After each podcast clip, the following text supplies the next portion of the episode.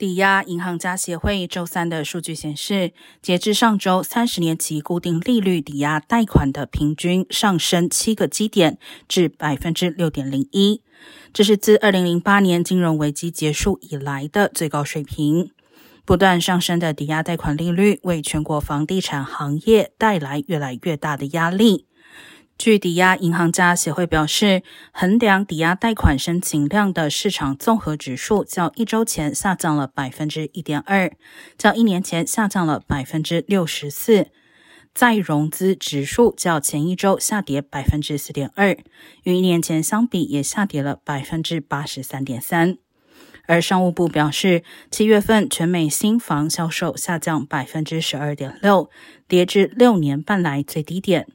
二手房销售和独栋住宅开工数也处于两年来的最低点。